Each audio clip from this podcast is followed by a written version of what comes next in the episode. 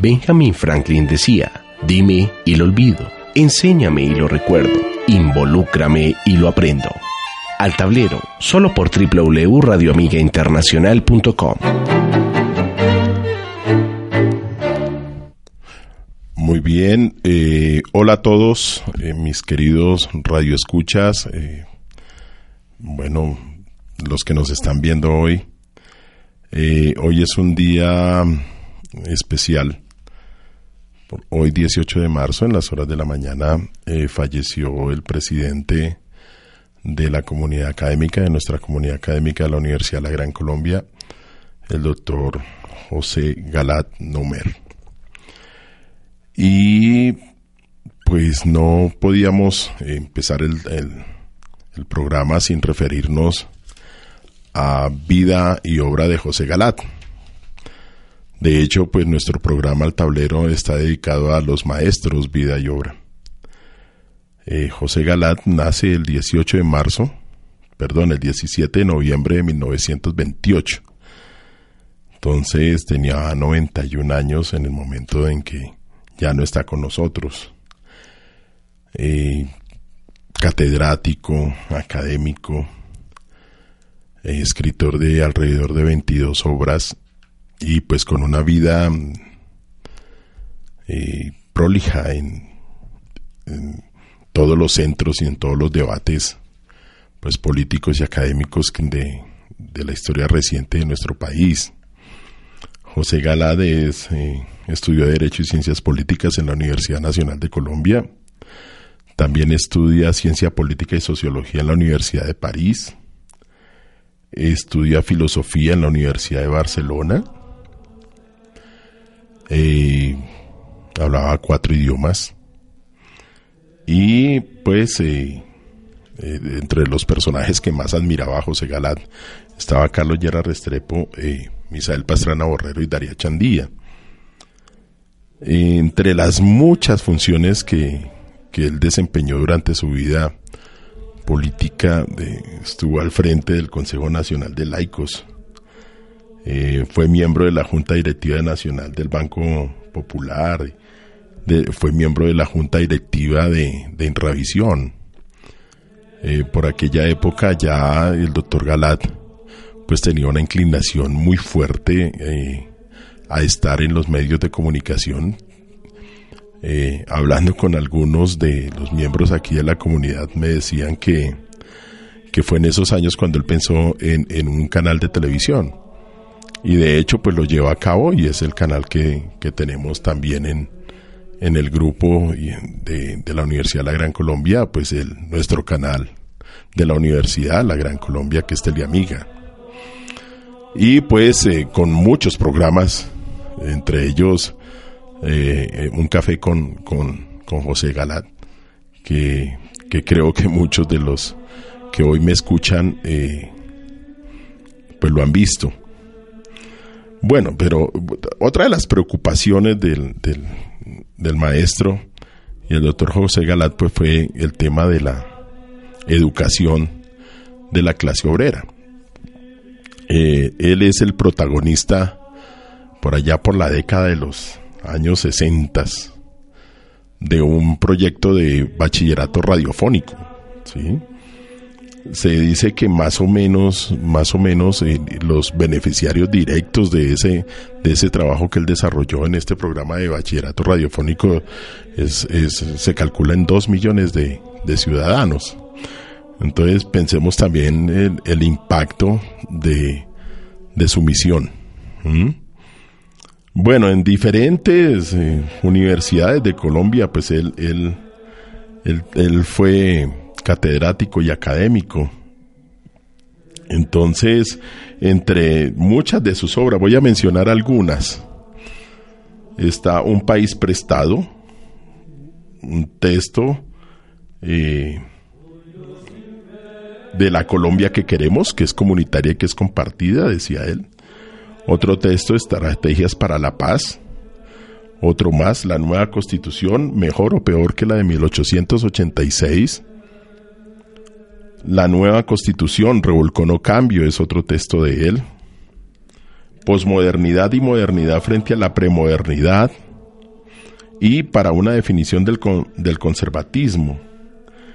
Eh, con un grupo de, de, de, muchos colaboradores, eh, sacó varios de estos, de estos textos, los, los sacó al aire. Y pues no podría uno hablar de, del maestro José Galat en esta misma serie de vida, maestro y obra, sin hablar pues de, de, los centros de debate y de discusión y la gran polémica que suscitó él en, su vida eh, política, ¿cierto? Pero pues también religiosa. Es famosa la entrevista que, que hace el, doctor Galad con el, con el periódico El Colombiano. Y eh, eh, eso para el año 2010, cuando el doctor Galad pues, es, es, es precandidato presidencial y se presenta a las elecciones del 2010. Y entre las muchas de las propuestas que él hacía para aquel entonces, recordemos que estamos en pleno inicio de, de, los diálogos de paz entre el Estado, el gobierno y, y las guerrillas de las FARC. Y él decía un concepto que llamó mucho la atención entre, entre ciertos círculos académicos y les decía a, los guerrilleros de, la, de las FARC, les decía hermanos guerrilleros. Y de hecho hace una solicitud formal ya para esos años, en, esa coyuntura, sobre la, la necesidad de, de construir la paz. Sí, es una es una, es una imprenta, es una, es una impronta de la última parte de la vida del, del, del, maestro. Eh, él decía, por ejemplo, cosas como esta. Dice, dice que la, la, los costos de la guerra eran una cosa insostenible. ¿sí? Entonces, por eso la necesidad de la paz. Eh, eh, decía sobre las cifras de que costaban la guerra. Decía, la guerra nos cuesta por año alrededor de 70 mil millones de pesos. Entonces, eh, a los hermanos guerrilleros, pues hay que llamarlos a que, a que hagan el favor de, de, no más guerra. Y él entonces, él decía que su vida pues había sido un ejemplo en frente al, al tema de, de fundar empresas comunitarias, ¿sí? Dice más o menos que agencia, eh, y hay eh, en su obra, en, en, los estatutos, casi 200 mil empresas comunitarias. Entonces, entonces sí, si bien era un personaje controvertido y en, en eso y más después, es indudable que pues habría que, que hablar de, también de, de, la venida del Papa Francisco y toda la discusión que se generó en torno a eso, eh, que bueno, sería motivo de otro programa mirar el pensamiento más a profundidad del, del, maestro y del doctor Galat, pero que pues yo creo que valdría la pena pues dar algunas, mm, algunos indicios en ese sentido. Entonces, eh, tenemos un maestro, vida y obra, hoy ya no nos acompaña, pero su legado en la Universidad de la Gran Colombia es indudable que aún eh, permanece y, se erige ¿no? como, como uno de los principios fundamentales, sobre todo aquello eh, que, creo que heredamos y, todos, y es el tema de la educación y la educación para las clases populares y los sectores populares, donde acudiendo al humanismo cristiano y al mismo humanismo solidario, pues tenemos como su apuesta fuerte en educación superior eh, paz en su tumba, doctor Galat, y desde este escenario de, de Radio Amiga Internacional, seguramente en algún momento vamos a seguir discutiendo pues el legado de su obra en, en la construcción de país, porque era absolutamente necesario su pensamiento en, una noción de país donde estemos absolutamente todos en este, en este proyecto educativo. Que en paz descanse, doctor Galán. Bueno, hoy tenemos un gran invitado. Tenemos esto, esto, eh, nuestra vida continúa. Y, pues tengo aquí, voy a invitar al, al doctor Felipe Leiva que nos acompaña Doctor, hágame el favor, ya nos están viendo y nos están escuchando. Entonces, eh, mi querido, mi querido Felipe, gracias por la invitación y un mensaje para todos los que nos están escuchando y para los que nos están viendo en este momento. Bueno, un saludo, gracias a ti, primero que todo, Wilson, por la invitación. La verdad, eh, qué honor estar aquí en tu programa y bueno, hablar un poquito de, de todo, de la vida, ¿no? Y un saludo para todos los que están aquí conectados al Facebook Live, a Radio Amiga Internacional. Aquí estamos y vengo a hablarles un poco de lo que es Felipe Leiva. Muy bien, esa es la idea. Y recuerden que se pueden comunicar con nosotros a través del número del teléfono fijo, fijo 327-6999, extensión 193, o a través del Facebook Live eh, perfectamente nos, nos pueden formular las preguntas que nosotros aquí con nuestro director, con, con, con Juanito, eh, miramos las preguntas y a ver qué, qué, cómo podemos responderlas. Bueno, este programa, Serie Maestros Vida y Obra, siempre se distingue por eh, tener pues en, el fondo musical unas canciones que previamente nosotros las hemos preparado con, con, con nuestro invitado para hablar de precisamente su vida. Entonces, eh, por aquí nomás.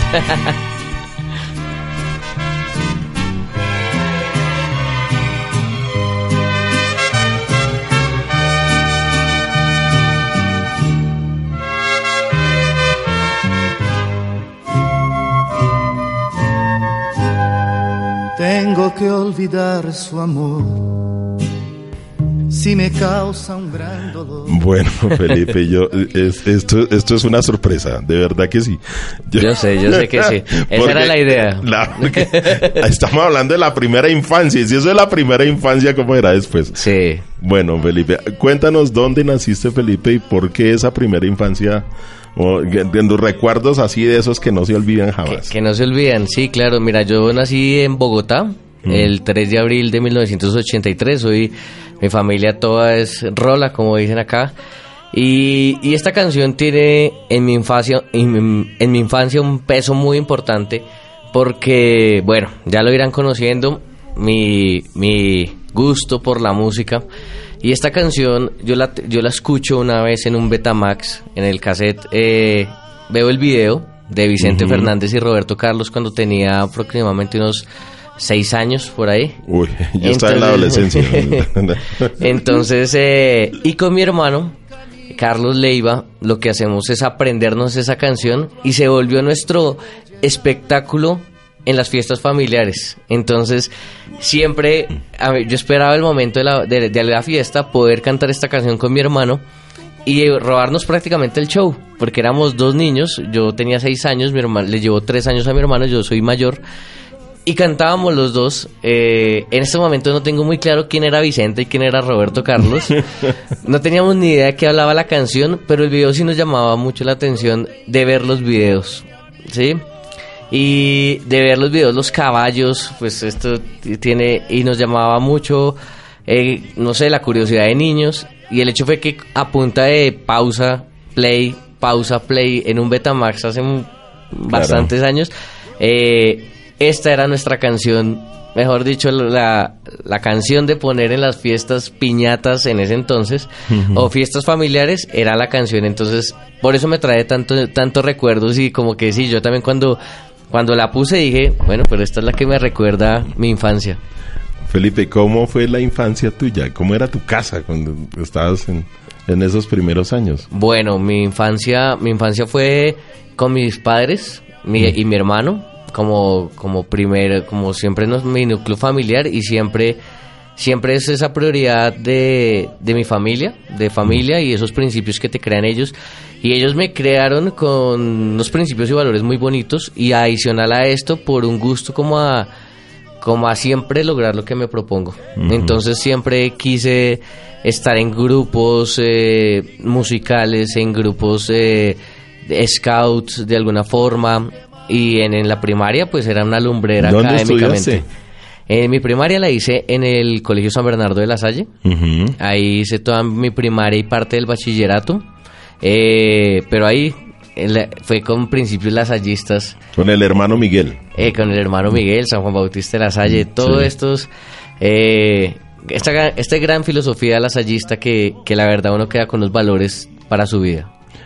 ¿Tú cuáles crees que sean, o sea, en eso, en, la formación lasallista que tengas hoy, desde esa infancia? Yo creo que todos. Sí. Cuando yo hago un recuento de mi vida, eh, la fe, la fraternidad, la justicia, el servicio y el compromiso fueron mm. valores que me inculcaron el, el colegio. Y si voy a, a mirar ahorita lo que es Felipe Leiva como, como ya, este Felipe Leiva que están viendo, todavía los tengo. Y los tengo desde ahí, empecé a escuchar, a investigar qué era fe. Ahorita pues obviamente tengo muchos más valores, pero esos fueron los de mi infancia los que me marcaron. Y especialmente la justicia para mí es un valor fundamental en la vida.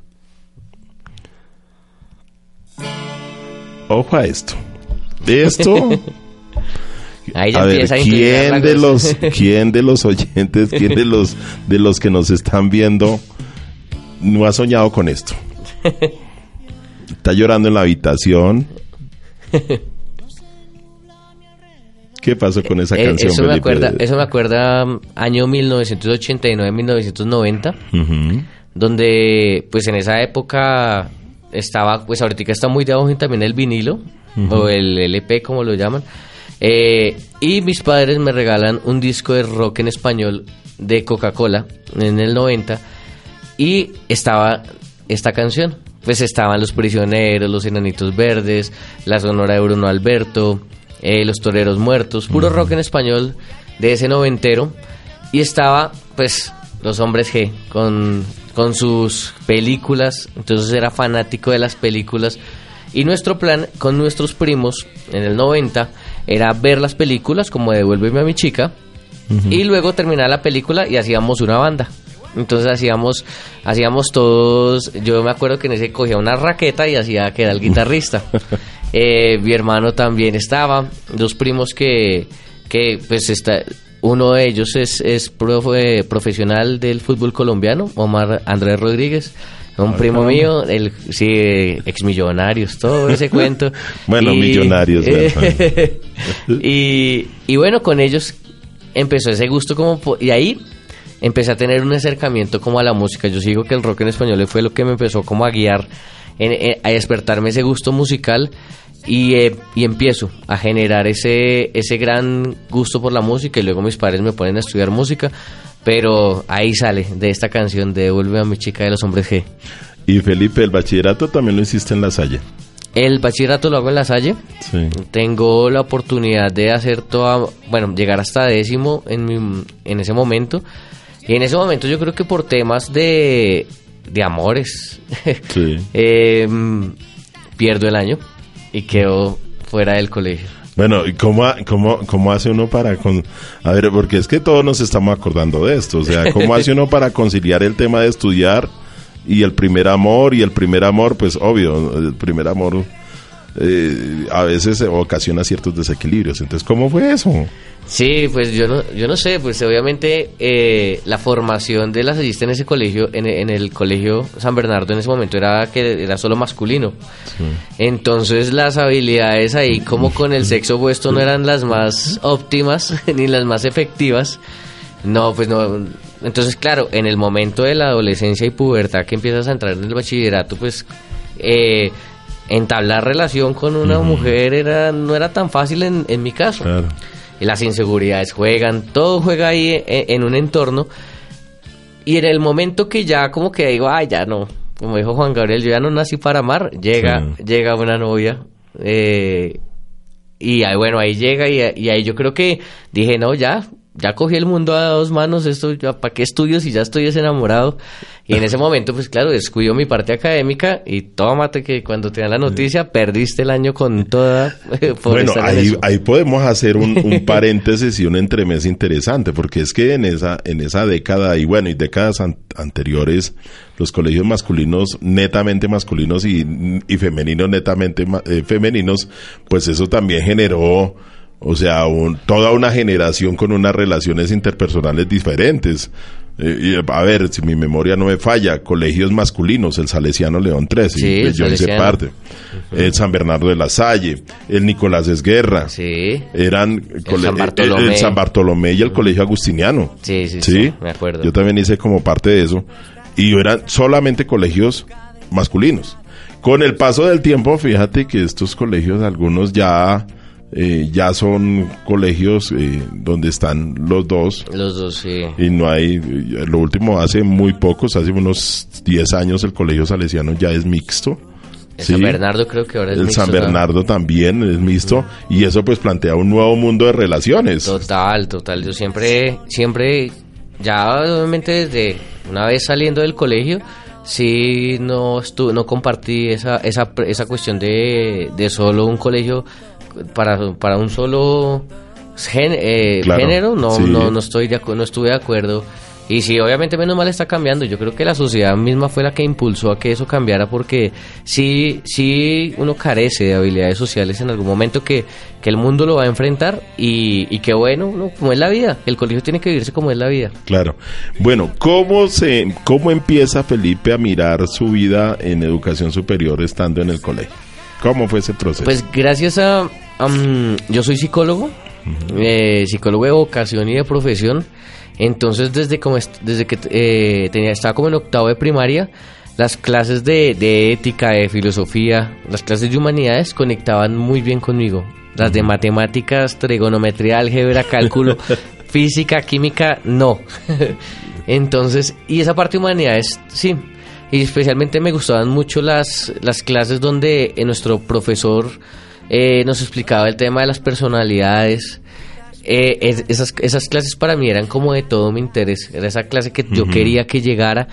Y ahí me di cuenta que el, el, el, el estar estudiando el comportamiento humano, pues ahorita lo puedo decir en estas palabras, en ese tiempo no sabía cómo se decía, pero fue lo que siempre me llamó la atención, poder conocer a las personas, entenderlas todo, y ahí es donde em- empiezo a inclinarme y desde octavo de primaria más o menos, de octavo bachillerato, perdón, tomo la decisión de estudiar psicología y es una decisión que no me arrepiento para nada. Yo me acuerdo mucho, sí, hay muchos amigos psicólogos y, y, y- y yo me acuerdo que ellos se dividían y hasta se, se disputaban entre los dos, eran dos, eran dos, en- era como una contradicción ahí, los que decían, no, mire, yo soy comportamental, yo soy conductual, Sí, no, yo sí. soy psicólogo cognitivo, sí, entonces otros después decían, no, eh, yo, a mí me gusta la psicología clínica, entonces ahora último uno ya empieza a ver es los psicólogos forenses, entonces como tú cómo ves esa- ese debate y esa discusión, pero más como pensando en tu formación cuando empezaste a estudiar. Pues no, yo creo que ninguno que entra a psicología, eh, cuando empieza a estudiar, pues no tiene claro todas esas ramas que tiene la psicología, ¿no? Y todos esos,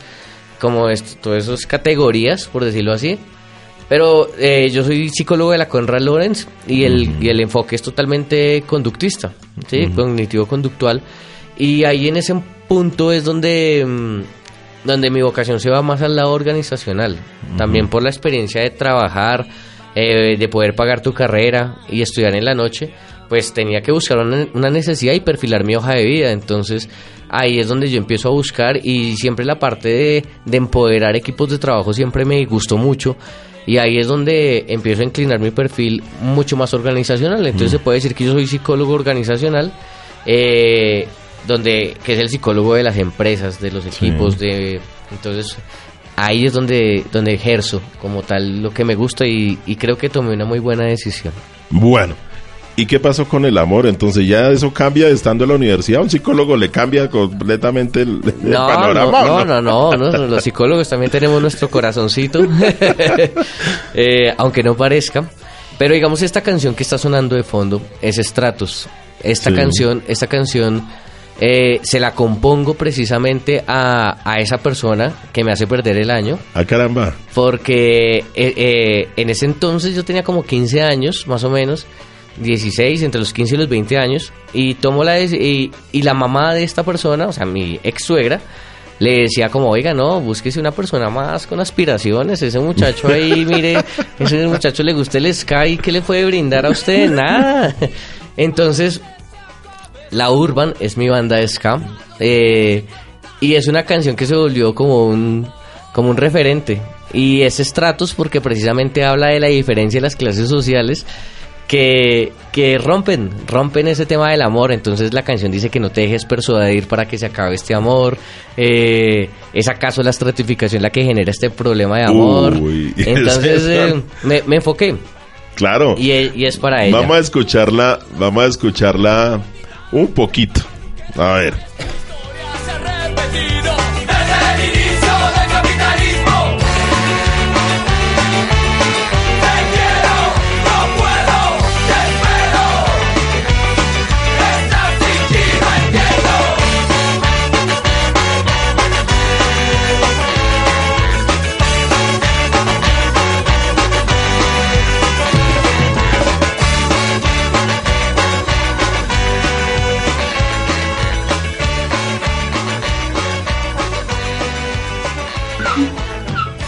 Bueno, ahí uno, uno empieza a mirar eh, tres, tres, tres claves, ¿no? En la canción, ¿no? Te quiero, te espero, no puedo. Sí, Sí. te quiero, te espero y no puedo. Genial. Yo creo, a ver, en el año 1989 yo ya era maestro. Yo ya era profe. Y recuerdo mucho el vals del obrero. Yo se lo escuché, yo se lo escuché a uno, a un grupo de niños de, de, de un colegio distrital allá en el sur de la ciudad. Y a mí me, a mí me, a mí eso es una de las canciones que a mí me puso a pensar, oiga, los maestros tenemos que acercarnos a lo que nos están diciendo nuestros estudiantes. Yo no sé si nos pase lo mismo hoy con, con, con el reggaetón, o bueno, diría el hip hop más, ¿cierto? Frente al contenido de sus letras. Pero yo que sí creo que, que los jóvenes en ese momento pues le estaban diciendo al, al mundo, le estaban diciendo al, al, país, oiga, escúchenos de una manera diferente. Es la forma como nos enunciamos y nos planteamos frente al mundo. Qué maravilla.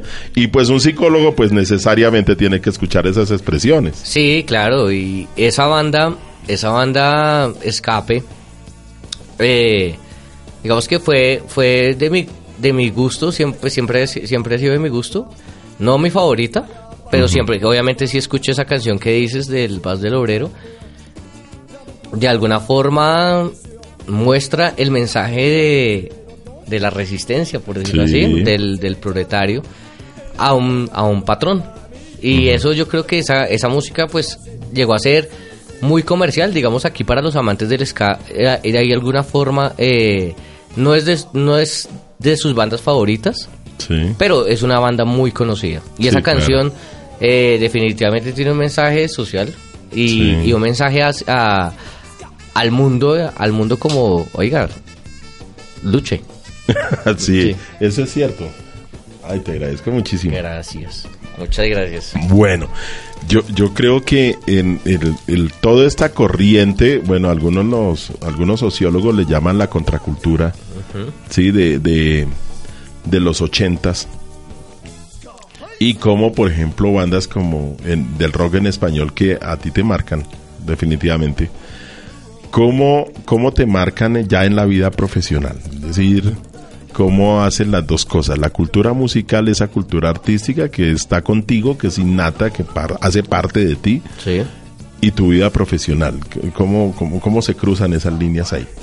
Esa, pues mira, precisamente por las ganas de, de expresar de alguna forma lo que piensas y encuentras este excelente medio de comunicación que es la música, eh, me di cuenta que podía con mis letras eh, decir lo que pensaba en ese momento y, y conecto con mi, fa- mi música favorita, que es el ska. Entonces, eh, tengo mi primer emprendimiento, es más o menos a los 21 años, en el año 2002, y generó un bar de ska. Se llamaba Scarface, como la canción que está sonando, ese era el himno de, de Scarface. Y eh, ya con Scarface yo generé un bar, un bar de ska, uno de los primeros bares de ska que es- estuvieron ¿Y aquí en Bogotá. te iba? Muy bien. Sí, y- Fue, sí, ¿Dónde quedaba? Eso quedaba eh, al norte de Bogotá, en la 159, como con novena. sí. Y ahí, pues con mi inexperiencia, con el apoyo, en ese momento, pues yo presto servicio militar, con lo que me dan de liquidación monto Scarface. Y, y la verdad era un tema como, mándese. ¿Cómo es el negocio? No sé. Eh, pero quería hacerlo. Y fue el primer proyecto de emprendimiento que tuve y la verdad fue un proyecto que, mm, que me enriqueció totalmente porque me enseñó pues a generar responsabilidades, a, a ir a estudiar, a, a tener, a ir a estudiar e irme luego a atender el bar. Y es que si tú no lo atendías, pues no. Y ahí de ese bar sale, ye- conozco unos amigos que eran clientes y ahí formamos la banda. Entonces ahí se nos empezó a integrar toda esa parte artística que me Sí. estás comentando. Sale de ahí, de ese bar. Con esa, con ese, mm, con ese bar, eh, la pues esta escena del ska empezó a, a crecer y a crecer y a crecer y, y empezaron a salir bandas. De ahí sale la primera banda que tuve de ska, una de las primeras, se llamó Sublevados, eh, precisamente como por esa línea, por esa línea como contestataria, ¿sí? de, de esa adolescencia que no estás de acuerdo, entonces por ahí no estás de acuerdo que con la ley de transferencias por allá en el año Sí, en 2001. 2000, 2001. Ujú. Entonces salimos a protestar. Bueno, eso era un cuento, era muy revoltoso, la verdad. Tengo hasta eh, en mis periódicos, eh, tengo, tengo periódicos de esa época donde sale mi foto en, en revueltas. Sí. Eh, pero era parte de, de- Claro. de la experiencia. Pues eh, yo creo que todos aquí. Y, a- y, y logramos y logramos hacer precisamente la banda, una banda que ya desde el 2004 estuvo y ahí se me alineó todo. Mensaje hacia la gente y sale sublevados con una canción que pues, se llamaba Insumisión. Precisamente Sí. hablando un poco de la, de la rebelión. Y se llamaba Insumisión y es la primera, la primera canción que grabo. La primera banda que yo escuché ska fueron, esto que están sonando en este momento, fueron Los Elefantes y Los Veo en Vivo. No escuché Los Vi en Vivo, que es una banda bogotana de ska. Y hemos tenido la oportunidad de con Stratus, la canción que Sí. fue compuesta, que sonó ahorita, esa canción la hago a dúo con Los Elefantes, con una de las bandas favoritas mías. Y ahorita empezaron a salir este año muchos dúos con bandas internacionales que, que desde ahí he estado dándole al ska y, y nunca he dejado de escucharlo y siempre ha sido, puedo decir que es mi música favorita. No, pues una maravilla. Y yo, yo creo que cuando, cuando, eh, cuando Felipe nos, nos comparte su formación lasallista sobre todo en aquello que se llama el compromiso, sí, que eso es una, es un valor, es, es, es una habilidad, es una capacidad que, que trasciende, que persiste, que resiste, que es constante. Eso finalmente pues termina pues, rindiendo, rindiendo sus frutos. Felipe, el, el, el, el estar, bueno, ahora vamos a mirar un poco cómo, cómo ingresas tú a la Universidad de la Gran Colombia. Ok. Bueno, ahí. Aquí yo llegué a la universidad, llegué en mayo, a la Universidad de la Gran Colombia, eh, por, por nuestra directora de talento humano, Ana María Espinel. Eh, ella necesitaba un coequipero que le ayudara a sacar muchos procesos aquí en la universidad y con la nueva rectoría de Santiago José Castro, el rector.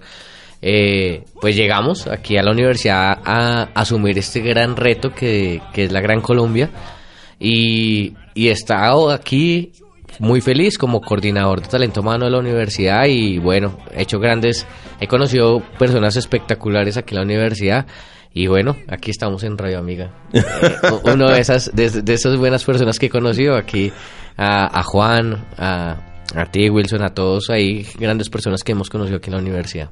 Bueno, cuando yo, yo sabía que de, cuando yo le hago la invitación a Felipe para que venga a nuestro programa, que se iba a romper un, un paradigma. Sí, porque que yo le eh, tengo que hacer la pregunta obligada. Felipe, ¿tú has dado clase? ¿Yo he dado clase? sí, sí. ¿Cómo es una clase de Felipe, alguien que adora el SCAP y, y está en clase? Yo, yo quisiera estar ahí sentado, mirando, eh, observando y participando en una clase tuya. ¿Cómo No. es una clase tuya? Pues una clase mía es totalmente práctica. O sea, la gente tiene que experimentar. Eh, yo no, digamos, no dejo ni copias para leer, sino dejo videos donde la gente sí o sí genere un aprendizaje y es totalmente práctico y siempre enfocando a que la persona genere genere el resultado, genere el objetivo, lo logre, o sea, lo plantee y lo logre.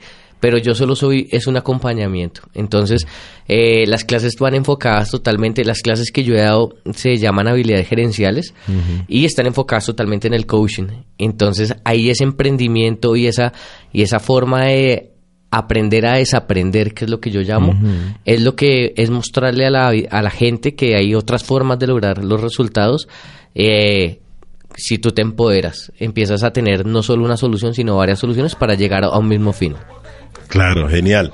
Entonces, eh, eh, todo esto de las habilidades gerenciales y, y, y en una persona pues que, es- que se declara pues psicólogo cognitivo conductual y fuera de eso tiene el SCA como un, como un- un- una cavidad que resuena pues yo me imagino que esas clases son maravillosas en, en ese sentido. Entonces y, y bueno y los estudiantes cómo asimilan eso cómo los ves Pues siempre, eh, siempre hemos recibido estudia- est- este estudiante la gratitud del estudiante, que es lo más bonito que se puede llevar uno en estas clases. Y ese, mm, tuve un- una estudiante, eh, ya, era, ya era una señora, una mamá total con sus hijos muy grandes, y ella esta era alumna mía de mi clase. Y con ella, con este, con este, enfocándonos en algo que es mi filosofía de vida, que son los cuatro acuerdos, eh, de ser impecable con las palabras, no tomarse nada personal, hacer siempre lo mejor que pueda. Eh, siempre, siempre buscamos lograr, eh, lograr que las personas tengan eso, eso en su vida y esta persona logra un proceso de perdón con sus hijos que me dice, profe, yo la verdad logré algo que nunca había logrado y se lo agradezco con todo el corazón porque logré un proceso de perdón. Y ya con eso, yo creo que eso es... Esa gratitud yo creo que ya no hay, no hay cheque que los iguale, la verdad, sino e- es, es el resultado de que algo lo estás haciendo bien. Cuando las personas tienen un sentimiento de gratitud hacia ti, dices, oiga, lo estoy haciendo bien, lo estoy haciendo por buen camino y siento que a la gente le conecta en algún momento, porque tocamos fibras y eso es lo que una persona, un profesional tiene que también afrontar sus miedos. Entonces, por lo menos, la idea es mostrarle cuáles son sus miedos. Ya el, el proceso será largo, corto, eso depende de cada persona. Pero si tú enfrentas tus miedos, puedes superar muchas cosas. Y yo lo logré con la música, con la psicología, con muchas herramientas que me facilitó mi familia, me facilité yo también, mis amigos y mi entorno social, eh, a romper esos miedos y afrontarlos. qué bien Felipe un sueño un sueño no cumplido Un sueño no cumplido, mm, ir a Islandia. Mi auro- tend- quisiera ver una aurora boreal en mi vida y, y creo que lo vamos a lograr, pero no lo he cumplido y lo tengo así como anotadito. Acuérdense de esto. Voy a vaticinar, hoy me voy a poner en el modo brujo, ¿sí? Pero vamos a tener a Felipe con su banda de ska en, en un témpano de hielo allá en el norte, ¿sí? Y con una aurora boreal allá atrás. Y ese va a ser un video. Eso yo sería espectacular, la Sería genial.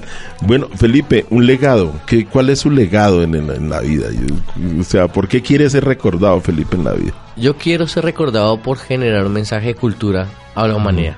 Creo que nuestra humanidad tiene tantas cosas que, que nos dañan el corazón que yo creo que lo único que lo puede hacer vivible es la cultura. Y cuando hablo cultura hablo de música, de arte, de danza, de todo lo que pueda al ser humano generarle satisfacción. Si yo hablo en el discurso que yo hablo con toda la gente que, que conozco, siempre ellos dicen, oiga, qué rico que a uno le pagaran por hacer lo que uno lo hace feliz. Y yo digo, oye, pero es que esa es la clave de la vida. O sea, usted hace lo que le gusta y lo que le apasiona. Entonces, eso es lo que yo tra- quiero dejarle a la gente, como, oiga, luche, luche. El, eh, proyectese una meta y, y cúmplala, pero hágale. O sea, el problema es empezar, ¿sí? Pero usted ya empieza, sea constante y sea constante que y, y las adversidades vendrán, pero también las cosas buenas van a llegar el doble y a veces no todo es económico, sino es personal. Y esa satisfacción es la que le queremos dar a la gente. Genial, Felipe. Des en cuenta, mis queridos eh, eh, oyentes y, y videntes del, del programa, cómo cada, cada, cada persona que pasa por este lado de- de- del tablero va a encontrar, en- vamos a encontrar un, un tremendo y un profundo humanismo. Eh, Felipe, otra, otra pregunta. Y, y bueno, y proyecto familiar, ¿cómo son tus proyectos de familia? Bueno, yo soy casado eh, con Kate, que es mi esposa. Ella es psicóloga, la conozco, Te psicóloga está igual que yo. escuchando. Kate, por favor, ojo Sí. con, con todo lo que está diciendo Felipe. No, es, eh, eh, a ella la conozco, la conozco en el año 2009, la conozco en la universidad, psicóloga también, igual, eh, de la Conrad, igual que yo. Y bueno, desde ahí empezamos a ser novios, hace, en el año 2000 2009, hace 10 años. y ahí en ese momento empezamos una relación y en el año 2013 decido que quiero que sea mi esposa. Eh, tengo la fortuna de, de, de pedirle la mano en la cima de la pirámide del Sol de Teotihuacán, que pues para mí es uno de los puntos Sí. energéticos del mundo. Yo sé, haya estado. y, y allá le pido la mano. Eh, y bueno, ya nos casamos en el 2014. Llevamos, ya vamos para cinco años de casado. Y feliz, feliz, feliz totalmente de, de- de aprender. De aprender todo este proceso, de este, que es tener una familia, de luchar los objetivos ya, eh, de lo- lograr las metas ya de manera con tu equipo de trabajo, que es tu familia. Ya no es equipo de trabajo, sino es familia. Y, y bueno, con ganas de tener, yo le digo tubérculos a los niños. Entonces, de, de ganas de tener tubérculos por ahí en unos dos años, yo creo, pero por ahora no está en nuestros planes. Eso está bueno. Yo, yo a, lo- a los adolescentes te cuento y le- te confieso, yo les sigo híbridos, mutantes, Transformer, X-Men. O sea, Sí, sí, porque los es niños cierto. tubérculos. Exactamente. Felipe, en, en, en ese, en ese, en ese proyecto de vida laboral, familiar, en ese proyecto cultural, artístico que, que tienes, eh, ¿cómo, cómo, ¿qué visión tienes sí, de, la, de la educación? ¿Qué nos hace falta en la educación superior para hacer de estas realidades distintas otra, otra universidad es posible y otro país es posible, otro mundo es posible? ¿Cómo lo ve un psicólogo como tú? que yo, yo creo que la educación superior y todas los, la- las educaciones de colegios, ¿no? Pero la educación superior tiene que, yo creo que la clave sería enfocar sus clases en generar competencias a los estudiantes, pero que sean reales a su vida. Como un ejemplo, eh, ahorita no hay nada más difícil que a un millennial tú ponle a sacar costos a un millennial. Él tiene el emprendimiento clarísimo, pero ponle a sacarle un costo a un millennial y se y se, y se- y no, y no la logra. Se desbarata, sí. Se desbarata. O sea, él tiene su idea súper clara, ¿no? Vamos a generar este emprendimiento y cuando tú le dices, bueno, listo, ¿cuánto te puede costar eso? Y sácame costos, ahí es donde se, se choca un poco esta generación. Y yo creo que eso, esa serie de competencias, tanto comportamentales como técnicas, tienen que reforzarse aquí en esta educación, como, como un, eh, una educación financiera, una clase que se llama educación financiera, para que la persona pueda generar una educación sobre sus recursos, o, unas, o, o una clase que se llama resolución de conflictos, porque si, si la persona quiere generar un emprendimiento, si quiere ser gerente, si quiere ser director, si quiere ser coordinador, si quiere ser profesional, en sí tiene que resolver si- situaciones con la gente, que es con lo que ellos va a trabajar, a no ser que maneje una máquina, ¿sí? Que no va a ser tan necesario. Pero siempre va a tener un contacto de relacionamiento, de marketing personal. Son situaciones que, que, que las universidades no los, no los, no ahondan en ello. Y entonces ahí eh, a veces el, el tema de innovación y emprendimiento pues se queda en la primera impulso de intención y no hay allá sino eh, y porque la tolerancia a la frustración no es no no es eso debería ser otra clase Sí. entonces si yo tengo una tolerancia a la frustración pues continúo y soy persistente a mis proyectos pero si no ahondamos en eso, pues la- el, el profesional va a salir a estrellarse con un mundo laboral que no va a ser, eh, que no le va a aportar, sino antes lo va a castigar. En cambio, si yo ahondo en esas estrategias comportamentales, creo que tendríamos mejores profesionales enfocados a la parte técnica y a la parte eh, de- eh, cualitativa, por decirlo así. Claro, ha- has mencionado una palabra que a, que, a mi modo de ver también resume eh, muchos estados de la vida, de ese tránsito de la vida de la educación a la vida laboral. Y, y- y menciona la palabra frustración. ¿Tú consideras que tenemos generaciones de, jóvenes y de nuevas y estas generaciones frustradas en ese campo, pues ante las condiciones inclementes que hoy, que hoy reinan en la sociedad? Pues yo creo que hay, hay todo. Hmm. Eh, de pronto no hay generaciones frustradas, pero sí hay etapas de frustración para, el, para, para las personas. Yo creo que ahí la clave que, que está es poder uno solventar esas, esa- esas situaciones difíciles, entendiendo que toda frustración es, una, es un momento de crisis. Y yo le diría a la gente que toda crisis tiene tres cosas. Es un aprendizaje para la vida, una fecha de vencimiento y ya, obviamente, o sea, una crisis nunca va- se va a acabar. Entonces uno tiene que afrontar el momento, pero también es parte de vivir. Y saber vivir esta crisis como, como un aprendizaje, es- eso es lo clave. Entonces, yo creo que la frustración es un gran aprendizaje para uno lograr objetivos. O sea, es necesario uno estrellarse para saber que por ahí no es la cosa y encaminar su camino a su proyecto, ya sea personal, laboral, eh, cultural, lo que sea. Pero siempre es importante, yo creo que la frustración es, es necesaria para parte del aprendizaje. Sí, eh, ahí sí como eh, por allá recordando algún, alguna vez en una clase un maestro me decía, pero es que Wilson, es que eh, acuérdate los conceptos esos del acto y la potencia, ¿no? Si hay un acto que te produce eh, frustración, pues lo que hay que potenciar es que cómo aprendiste eso para poder, para que no se repita, para que, Sí. para que se, para que vuelva algo novedoso, algo innovador, algo que, que se vuelva un propósito formativo, pues en el sujeto. Y yo Total. creo que así podríamos tener una, una, una mejor sociedad y una, una mejor educación, obviamente vinculada pues a, las, a los contextos reales en que vive nuestra sociedad y en que vive. Y yo creo, pero, y, y a- añado una cosa, Wilson, a lo que dices, muy importante, que yo creo que si enfocamos a la gente a hacer lo que le gusta y lo que le apasiona, el índice de frustración bajaría de sobremanera. ¿sí? Porque así tú tengas un momento difícil, pero estás haciendo lo que te gusta, lo disfrutas. Claro. ¿sí? Entonces yo creo que esa es la invitación. Hablando del legado, es como hagan lo que les gusta hacer y verá que las cosas sean solas, solas, solas, solas. O sea, eh, la vida le sonríe a favor cuando usted está haciendo lo que le gusta. Claro. Bueno, estamos entrando como en la parte, ya en, el, en, la parte final de, de nuestro programa.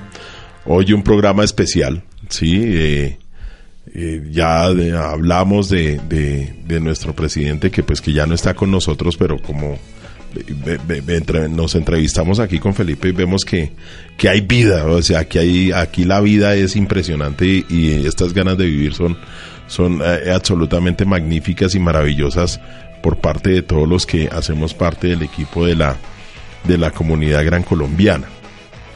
Eh, Felipe, en esta parte final me gustaría que tú le hablaras con el corazón a tu familia, a los que han sido tus estudiantes, tus colaboradores, a toda la parte de la comunidad que está contigo, ese mundo social que has creado y, y qué les dirías y ya y tenemos mucha gente que nos está escuchando y que nos está viendo y esto va a ser seguramente va a circular por muchas redes, entonces por favor tus palabras finales frente a ello.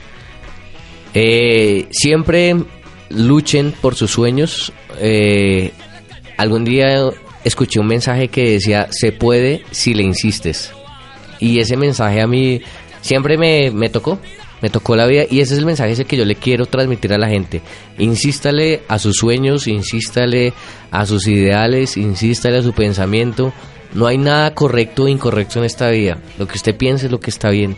Entonces, disfruten lo que hagan, disfruten este viaje que se llama vida y háganle, háganle. El problema es empezar, pero cuando empiecen, persistan, montense y sean convencidos de lo que están haciendo y hagan de su vida lo que más les gusta hacer y lo que los hace felices.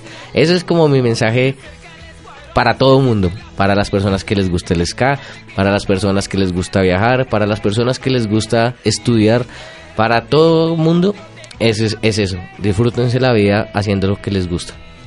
Bueno, Felipe, de verdad qué maravilla tener esta, esta, esta persona aquí entre nosotros. Eh, yo había prometido eh, también dentro de las, las personas que están pensando en asistir a nuestro programa, vamos a tener eh, en, en- en muy poco tiempo eh, a un experto, al doctor Luis Carlos Rodríguez, que nos va a venir a hablar de un tema de muchísima actualidad que tiene que ver con la migración, el desplazamiento, con el, con el tema de, de las migraciones en el mundo entero y particularmente en, la- lo que está sucediendo hoy en nuestro país con el fenómeno de Venezuela. Eh, y vamos a- a seguir promocionando pues nuestro programa en serie Maestros Vida y Obra. También quiero en este espacio promocionar eh, la cátedra Antonio Elizalde, que estamos en, en- con la Facultad de Ciencias de la Educación y Uniagraria. Un saludo especial para la doctora Claudia Toro, que yo sé que nos está escuchando. Eh, quiero también darle un saludo especial pues al, al, señor rector Santiago Castro, al señor vicerrector, al doctor Rodrigo, a ver si por fin se anima a venir aquí a nuestro programa, a todos ellos. Eh, también a nuestro decano, Daniel Cardona, que también está pendiente, yo sé que está pendiente. Un gran saludo para Daniel, gran persona. y nosotros, cuando yo le conté a Daniel que, que, que, venía Felipe, le soltó una risa de oreja y dijo, no, qué maravilla, no me puedo perder ese programa. Entonces, mis queridos eh, radio escuchas y los que nos están viendo a través del Facebook Live, recuerde que están en su programa Al Tablero. Hasta pronto.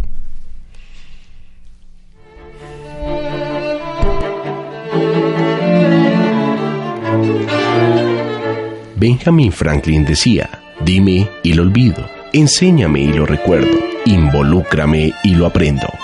Al tablero, solo por www.radioamigainternacional.com.